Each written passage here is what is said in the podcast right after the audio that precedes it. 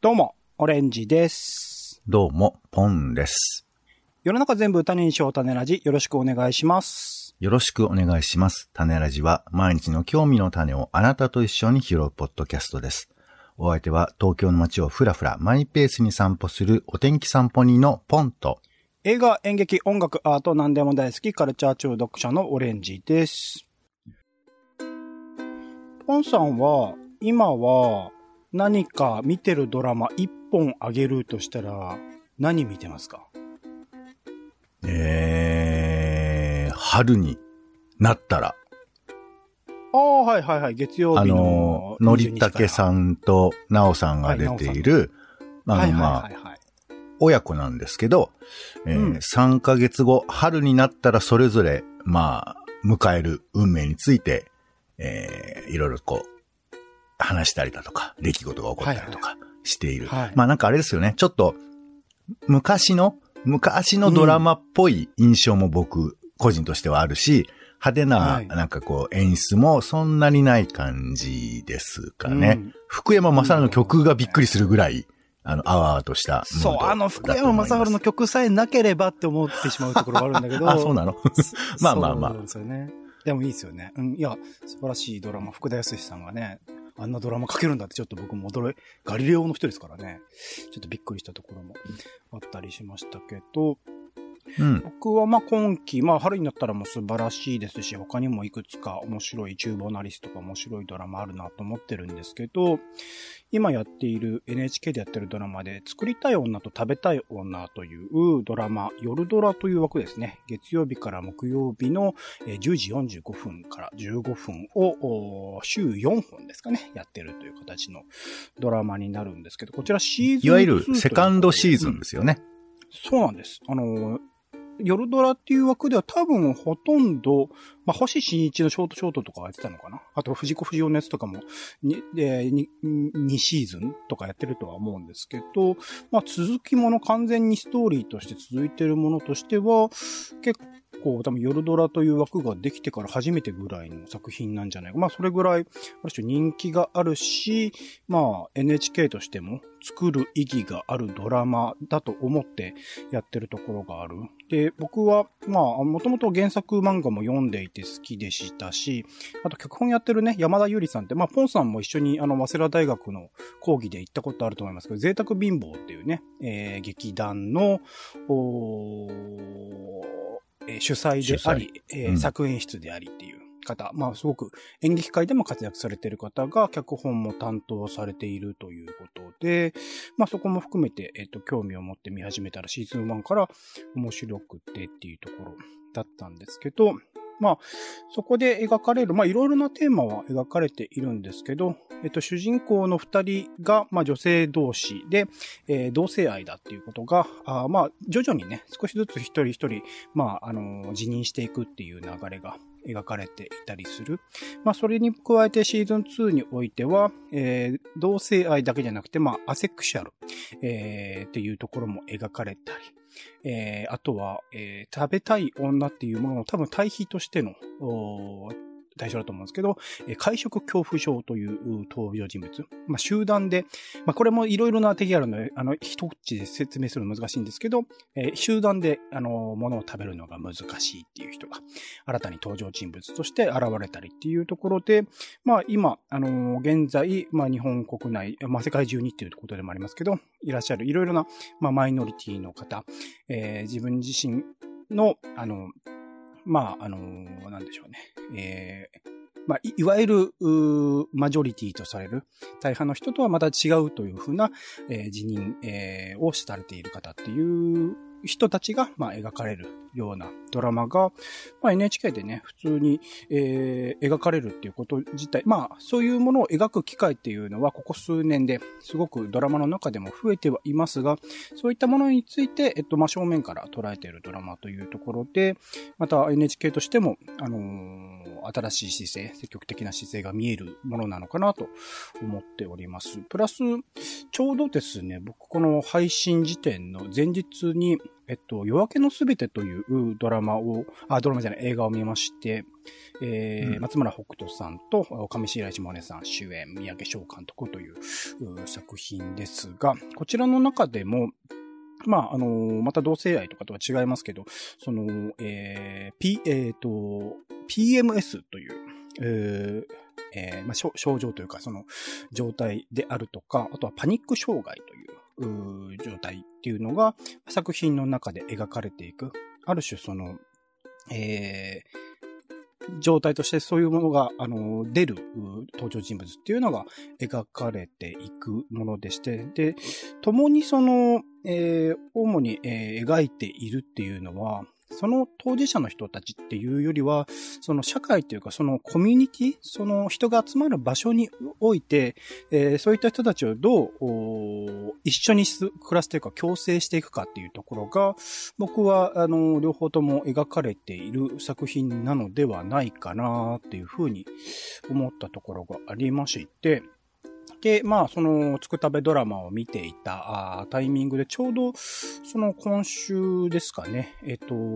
ツイッターのタイムライン上で話題になってるテキストがあったので、せっかくならば、その、まあ、えっと、まあ、つくたべドラマ、作りたい女と食べたい女の中で描かれるもの、えー、夜明けのすべてで描かれるものっていうものについて、まあ、前提的なところ、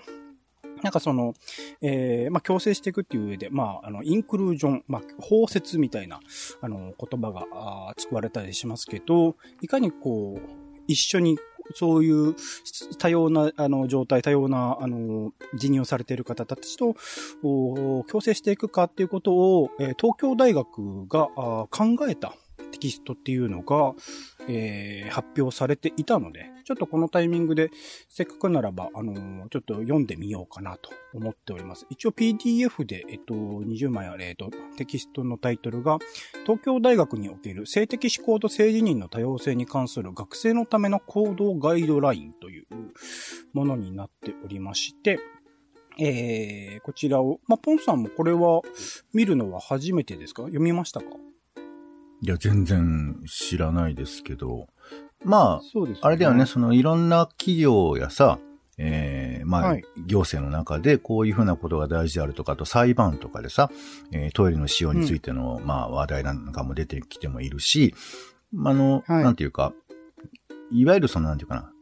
個々の価値観ということとは別で、法律やルールの中でどういうふうにしましょうっていうことを決めていかなければならないし、まあ、権利を守るみたいなこととか、あと東京都だとその、健康に近い制度みたいなものを、えー、まあ、取り入れるような形で、まあ、権利を守るみたいなこともありますから、まあ、そういうふうなことを制度化したり、ルール化したり、あの、可視化することによって、まあ、価値観について少しこう、後支えするみたいなことは、あの、増えてきてるのかなっていう印象はありますね。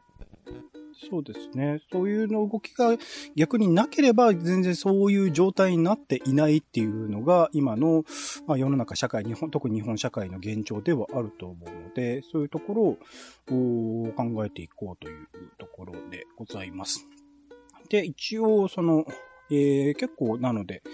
このテキスト自体を読むことが大事かなと思うので、書かれていること、本当一部抜粋にはなってしまうんですが、ちょっと読んでいきつつ、互いにこう考えみたいなことをシェアできればなと思っているんですが、まずこの最初、えっと、4章に分かれていて、えー、趣旨説明というところから始まるところになってます。本当になるので基本的なところからちょっと考えてみようというテキストになるのかなと思っております。えー、趣旨説明。東京大学は多様な属性を持つ学生や教職員によって構成されています。かっこ構成員の多様性。そうした多様性を認め、尊重する姿勢を推進することが東京大学の基本方針です。かっこ多様性認知と多様性尊重の推進。そうした多様性の一環に性的思考と性自認の多様性があります。かっこ性的思考と性自認の多様性の位置づけ。したがって東京大学は構成員の性的思考と性自認の多様性についてそれを認め尊重する姿勢を全ての構成員に求めます。括弧性的思考と性自認の多様性の認知、尊重の推進。どのような性的思考と性自認を持つのかは、そのあり方の遺憾に関わらず、すべての東京大学構成員に関わることです。括弧すべての構成員の当事者性。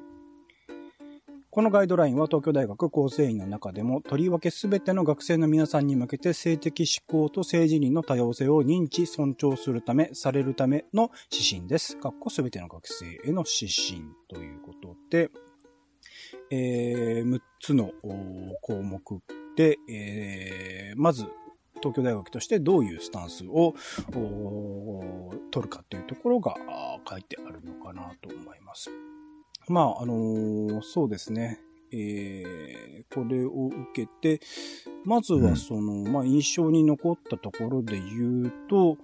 やっぱりその、すべての構成員の当事者性ということで、東京大学構成員にのすべてにこれは関わることなんだよっていうことを前提として書いている。まあ、本当当然なことではあるんだけど、あえて、えー、書かれるとそうだよなってみ、みんなが関わっていることだよなって一緒に、えー、暮らして一緒に学んでいく上で、まあ、東京大学という場においてはね、大事なんだよなっていうことが、まず書かれているなというところを思いました。ここについてなんかポンさんなんか読んでて思ったこととかありますか？うん。あの、これさ、まあ、出口としてその、まあ、LGBTQ とかそういうふうな話になっていくというのを知ってるから、うん、まあ、そういう話になるだろうなと思っちゃうけど、はい、あの、そもそもだけど、多様だよね。大学という場がってことですか？社会という場が。いやいやいや、社会は。うんうんうん、だから、あの、多様な属性を持つということに、まあ、特定の方向性は、この後の話ではあるんでしょうけど、そもそも多様な人間が集まることが社会であり、チームであり、うん、まあ会社であったりってことなんですけど、でもさ、これって、わかるんだけど、多様じゃない形になっていくのが組織であるっていう面、僕は残念だけど、まあ、そしていい面も含めてあるんじゃないかと思いますけど、どうですか？えっと、うん、それは、例えばどういう、その方向性として、例えば男性が多くなる。まあ男性として辞任している人が多くなるとか、年齢層的にもなんか上の世代の人が多くなっているっていう印象みたいなことですか、まあ、だから多分この多様な属性というのが、そういう話としたくなるけど、そうじゃなくて、まあ、例えばだけど、考え方が違うとかあるじゃない？はいはいはい。うん。で、今言ったその、まあもちろんその、個人の属性、まあ、性的な、えー、位置づけてもあるけど、まあ、例えばだけど、その、いや、結婚をして子供を産むのが幸せであるっていう価値観にとら割れると言うと良くないけど、まあそういう価値観とか集団とか地域性みたいなものの人たちもいるし、うん、例えば仕事に生きることが幸せであると思う人もいれば、いや、犬と生活するのが幸せであるとか、いろんな価値観が交錯してるわけじゃない。はい。で、多分ここでは属性ってことが、まあおそらくその後の話につきまとっていくわけだし、あと、そういう価値観を、えー、縛るものではないっていうのもこういうふうなものの、まあ、定石だから、そこを言及しているわけではないと思うけど、僕らは日々その組織の中でいろんなその価値観にぶつかって、ああだこうだ思ったり、あいつはちょっとおかしいとか、あの上司のやり方おかしいなんてことを言ったりするわけじゃない。うん。で、その辺のこととは関係がないって思っていいのか、ちょっと、ちょっとだけつまずいちゃう。つまり、自分の常識、自分の当たり前が超えなきゃいけないんだよって話が多分後半続いていくと思うんですけど、まあ、いやいや、人によってはそれは当たり前だって思ってる人もいるかもしれないけど、明文化するってそういうことだと僕は思うので、その当たり前を超えるってことが、日々でも難しいところがあるよなって、なんか思った。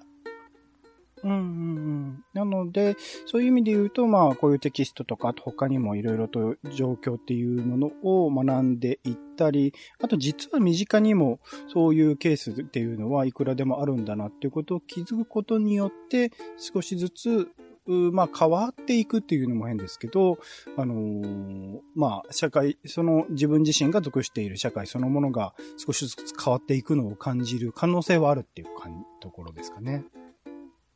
うん、なんだろう。でも、俺はね、全然、あの、こう、今それを言うからあれだけど、昔からいろんな違い、うん、バラバラな人たちがいっぱい集まってるのが社会だけど、それをちょっとないことにして生きてるのが社会だと思うのね。いい面悪い面ちょっと込みで。ある種、この社会の歯車じゃないけど、なんかパーツ、空いてるパーツのところになんか人を温めていくようなイメージ。うん。いや、そんな悪い意味じゃなくてさ、例えば一緒に仕事してる人が、うん、この仕事に全くやる気がないって思って仕事しないじゃない。うん、うん、うん。価値観は多様だし、生き方も多様なんだけれど、それをどこかで共有、共通部分を作っているっていうところもあるのかなって思ってて。うんうん。うん。これ、これこそも良くないことなのかもしれないけど、そう。だからこの多様な属性っていう手前の話が僕にはなんかあるのかなって思いました。なるほどな。そうですよね。ちょっと、じゃあ、とりあえずその後のところもテキスト読んでみますね。ちょっと時間があんまりかけちゃうとあれですけど、はい、えー、東京大学は構成員過去学生教員職員の多様性が本質的に重要な意義を持つという認識に立脚して、そうした多様性を認知し、尊重することを学内外に向けて制約し、多様な人材が差別と排除を受けることなく、広く大学の活動に参画する参画することを目標としています。東京大学のこうした姿勢は2003年3月18日に制定された東京大学憲章に示されています。さらに東京大学は憲章に示されたこの姿勢を時代の動向の中で適正に再定義すべく、2022年6月23日に東京大学ダイバーシティインクルージョン制限宣言を制定し、ダイバーシティ過去多様性の尊重とインクルージョン過去包摂性の推進を2つの柱とする基本理念を改めて明確化しました。構成員の多様性というのは、それ自体が多様なあり方を呈します。えー、身につけた言語や文化の多様性があります。国籍の多様性があります。信仰したり実践したりする宗教の多様性があります。かっこ無宗教も含めて。学内的な地位による多様性があります。かっこ先輩後輩関係へ指導者、非指導者関係、雇用者、非雇用者関係などなどにおける。世代による多様性があります。障害の有無による多様性があり、障害があるとしたならば、そのあり方による多様性があります。学生の皆さんが手にしているこの行動ガイドラインは、これらの多様性の中でも性的思考と性自認の多様性に焦点を当てたものです。性的思考と性自認は個人として東京大学構成員として広く社会の一員として誰にでも関わるものです。したがってそれは学生の皆さんの全員にかつその一人一人に関わっています。そしてそこには社会によって規範的とみなされるあり方だけでなく、人による大きな多様性が見られるのです。東京大学憲章と東京大学ダイバーシティインクルージョン宣言が歌う構成員の多様性の尊重には、この点での多様性も重大な論点として含まれています。というと、まあ、言い換えるならば、東京大学は構成員の性的思考や性自認の多様性をそれとして認知し、尊重することを制約しつつ、性に関わるどのような思考や自認を持つ個人をも、東京大学という一つの社会に包摂、包摂するという目標を提示しています。それはこれまで主流であった男女の二分法に基づく社会のあり方を問い直すことを意味します。それによって東京大学は多様な構成員が相互の交流、対話によって視野を広げることを目指し、魅力あるインクルーシブキャンパスを実現することによって誰も来たくなる大学となることを切に望んでいます。皆さんの全員が、かつその一人一人が、えー、どのような性的指向あるいは性自認を持つものであろうとも、東京大学は多様性の尊重と包摂性の推進という基本理念に基づいて、皆さんが安心してキャンパス生活を送れる環境を皆さんと一緒に作り上げていきます。このような考えから東京大学憲章と東京大学ダイバーシティインクルージョン宣言に定められた理念に従いつつ、ここに性的思考と性自認の多様性に関わる行動ガイドラインを策定し、学生の皆さんにお知らせします。これはあくまでも行動指針、括弧行動のための大きな方向性を示したものですので、違反や罰則を想定した規則ではありません。しかし東京大学は今後ともキャンパス環境の整備や制度的な検討を一層進めつつ、構成員の啓発活動を強化していく所存です。またこの行動ガイドライン自体が自局に見合った改定の対象となるものであり、性的思考と性自認の多様性を認知尊重するという基本姿勢を堅持した上で、随時の見直しを要するものと考えています。というところで、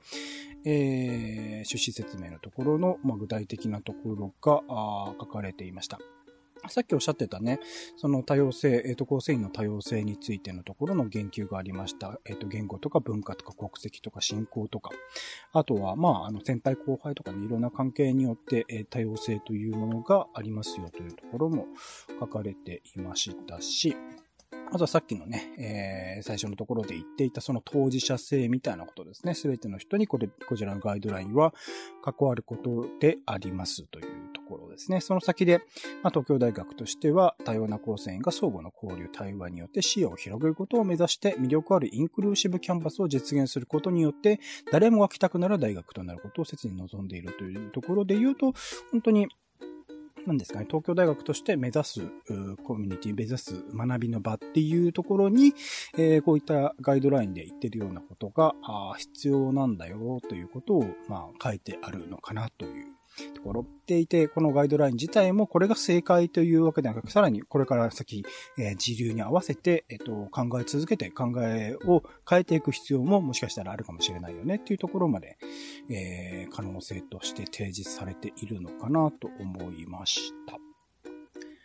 こまででなんか、ポンさん、今読んでて思ったこととかってあります？難しいよね。まあさっきのところとね、項目的にはまあ同じような内容ですけどね。はい。うん。まあさ、あの、ないよりある方がいいし、掲げた方がいいし、ガイドラインだから始まったところだと思うんですけど、うん、実際どうなんでしょうね？これがあると心が変わるのかね？変わる、うん、変わるっていうよりは、これをこう明言というか、あの、大学として公言しているんだよっていう、この場所はこういう場所なんだよっていうことを、大学として言ってくれることによって、なんかいくらでもその攻撃的な言葉とかを投げかけられた時の防御策にはなるのかなとは思ったりはしますかね。大学はこうなんだよって、こう、ここはこういう場所になってるんだよってことは言えるっていう。うん、そうね。なんかまあ僕、これ非常にずるい言い方ですけど、バカなんで、こんなん多分読まないわけ。で、多分東大の人は読むのかもしれないけど、まあまあごめん。これは非常にずるい言い方だと思うけど。でも、大多数の世界の中でルールを決めてる、そのルール読んどいてくださいねっていうのは、なかなかそうもいかない話だと思うし、あと、やっぱ価値観に依存する部分もあったりもするし、まあ、すごく簡単に言うと、差別するなよとか、そういう人たちがいることを理解しろってことだけど、僕どこまでそれをね、様々なこう概念とか区分がある中で、それを理解して生活してるかって言ったら、それは非常に難しくて、いわゆる従来的な価値観、うん、男性観、女性観みたいなものを僕は体の中に染み込ませながら生きているから、これを読んで、はい、そうなりましたなんて簡単なこと僕は全然言えない気がするから、うんうんうんだから、もちろんああることも大事、ガイドラインも大事、わかるんだけど、じゃあこれって、なんていうか、僕にとってどういうものなのかなって思った時に、なんかこう、いろいろ考えてしまう。うん、なんか、うん、うん、わ、俺は変えられ、変えた方がいいのかなとか、あとめちゃくちゃ慎重に生きる。つまり分からないことだらけだから、何もしない方がいいみたいなことすらも思っちゃうわけですけど、そういうことを望んでるわけでもないだろうと思うと、うん、どうしたらいいんだろうなって、まあ悩んだりはするかな。ありがとうございます。ちょうど最後のところにそこに関連するところも書いてあるので、一応このテキストの中では、えっ、と、基本用語の解説ということで、えっ、と、セクシュアリティとか、ジェンダーとか、LGBTQ、性別、性的思考、性自認、えー、あとは素地っていうんですかね、えー、SOGI という、まあ、言葉について、用語についての、えっ、と、紹介があったりとか、あとは具体的に、えっ、と、大学内でどういうケースがあったら、え、どういうふうに考えるかっていうところも含めて具体的な、えっ、と、ケースの紹介があったりとか、あと大学内で、えっと、こういった、あの、状況、社会を目指すにあたって、実際に設けている部署であるとか、組織であるとか、場所、あとは授業においての、その、考え方とかっていうところ、学生生活を送る上においての指針みたいなものが、あと、具体的に書かれています。こういうことを東京大学としては用意して、実際に動いていますっていうところが、あの、書かれているんですが、最後のところ、えっと、はい、終わりにというところで書かれていることをまた読ませていただきます。えー、このコードガイドラインは性的思考と性自認を焦点としているものであり、一趣旨説明でも明示した通り、すべての本学構成員を対象としています。性的思考と性自認においては、すべての構成員が当事者であるということ、このことを改めて強調しておきたいと思います。その一方で、性的思考と性自認におけるいわゆる少数少数者、マイノリティの存在と、性的思考と性自認の多様なあり方について、本学は東京大学ダイバーシティインクルージョン宣言を制定するまで十分な施策を講じてきたとは言えません。この点では、学生団体を中心とする学生の自発的な活動によって、学生、学生内での情報収集が行われるとともに、学生間での情報提供が行われてきました。この行動ガイドラインも学生の皆さんがこれまで発揮してこられたイニシアチブに大きく触発されていることは申し添えておきたいと思います。第2に、東京大学では構成員の多様性における女性の位置づけや役割が重要な意義を持つと考え、女性学生比率の向上や女性教員比率の向上などに関わる取り組みを行っています。これらは女性を対象に限定した取り組みであることから、逆に構成員の性的思考と性自認の多様性に反して、女性としての枠組みを一方的に当てはめるもののように見えるかもしれません。しかしながら性的思考と性自認については明治期以来の歴史的な経緯により、東京大学の構成員が当初から男性に著しく同質著しく同質化してきた傾向には無視し得ないものがあります。構成員の多様性を認知しつつ、多様性の尊重を推進するという東京大学の基本方針に照らすなら、このような意味での旧来の強い同質化傾向を打破し、より多様な人員構成を起とすることと、性的思考と性自認の多様性を認知尊重する姿勢を推進するという基本方針とに相反することはありません。最後に、えー、に、えー、掃除関連、掃除関連ですね。大学生活上で直面する定型的な障害の例をお読みになると、結局は人に対してまた人について何も言えなく言えなくなるのではないかとか、何も言わなければいいのではないかという守りの姿勢に入る可能性も想定されます。あからさまな、つまり意図的な差別的言動や相手を傷つけることを目的としてなされる言動が容認できないことは言うまでもありません。その一方で私たちは誰でもが無意識的な偏見、かっこアンコンシャスバイアスにとらわれています。それが無意識的である限り、私たちは自分一人ではその偏見を自覚化することができません。自覚化することができるとすれば、人的なコミュニケーションの中においてです。人に対して人について何も言えない、何も言わないというのは、自分の中に閉じこもることに他なりません。自分に閉じこもることなく、人とのコミュニケーションに自らを広くという態度は、自分が無自覚的に抱いている無意識的な偏見を自覚化し、自らの心の構えを相対化する意味でも必要なことです。このガイド、行動ガイドラインが皆さんを萎縮させてしまい、対多的なコミュニケーションを恐れるとか、控えるとかいった方向に作用せず、性的思考と性自認の多様性について率直に語り合い、無意識的な偏見をお互いに自覚化し合えるような、より良いキャンパス環境の実現につながることを記念しています。というところで、まさにさっきまポンさんが言っていた、こう、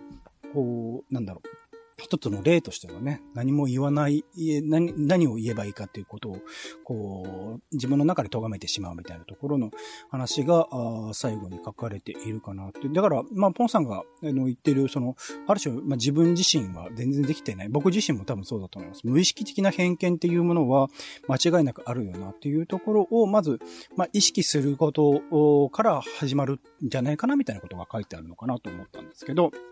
どうですかね？うん。俺の言ったことが書いてあるね。そうですよね。うんうんうん。こういうことも含めてちょっと、そうですね。あの、まだまだ、あの、僕たちもおまあ、学べてないというか知れていないことが多いかなと思いますので、こうこういうテキストとか、まあ、他にもいろいろとね、本が出てたりとか、あとはドラマも映画も今、いろいろな形でで出ているものなので、一つ一つをまずは知っていく、その先で学んでいくっていう姿勢がまずは大事なのかなと思って、今回このテキストを紹介した次第です。というところで時間が来てしまったので、またね、別の機会でも、まだ、掘らせればなと思っております。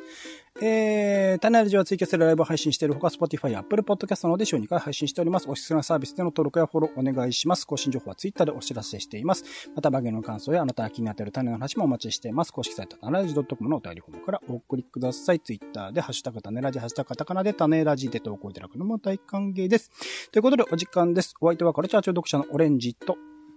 スタートライン、お天気さんぶりのポンでした。種ラジ、また。また。